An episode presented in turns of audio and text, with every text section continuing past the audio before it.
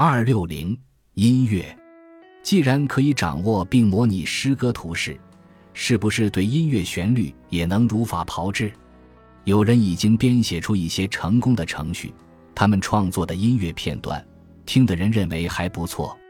其中一个程序是拉尔森写的，他是俄勒冈州大学的音乐教授，他挑选了三段作品，其中一段是巴赫的，一段是他自己的。一段是计算机创作的，让一位听众听这些作品的演奏，结果让拉尔森目瞪口呆。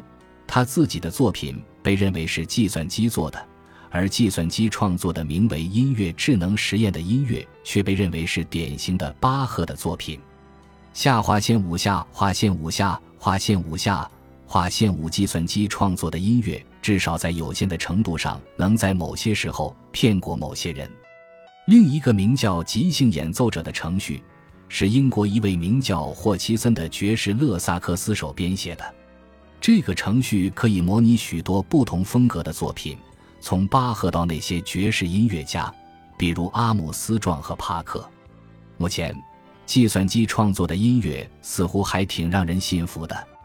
这些程序的主要弱点是他们在创作能经受时间考验的音乐方面的能力。他们的音乐很难通过音乐专家这一关，专家们对特定类型音乐之间的细微差别很敏感。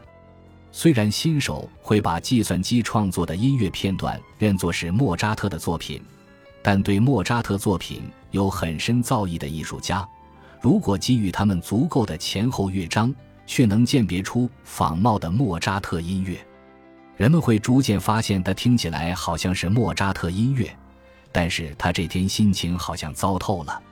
当然，将来的程序有可能不仅仅创作莫扎特式的作品，还会大大超过这年轻的奥地利天才，创作出超过莫扎特的作品。那样的音乐将再现那少年天才的典范，或是巴赫的那样，唤起我内心强烈的震动了。但另一方面，我等待着有一天能大吃一惊。音乐程序也许会越来越完善，到那时，真正的菲茨杰罗德本人和程序模拟的艾拉之间的差异，也许根本就无法分辨出来。真伪难辨，对我们是福还是祸？这个问题不仅仅是哲学家和伦理学家，也是我们每个人应该予以思考的。警钟正在敲响，美术。计算机辅助图像美术已经存在几十年了。一些新颖的 CAD 程序把人们从建筑和工业设计的苦差事中解放出来，但这些程序离创造美术的程序还差得远呢。过去四分之一个世纪以来，哈罗德·科恩研制了创造美术的程序。他制作的由计算机驱动的机器人，配备了绘图装置，名叫阿龙。创作出的画作看起来像真正的艺术品，谁能说他们不是真正的艺术品呢？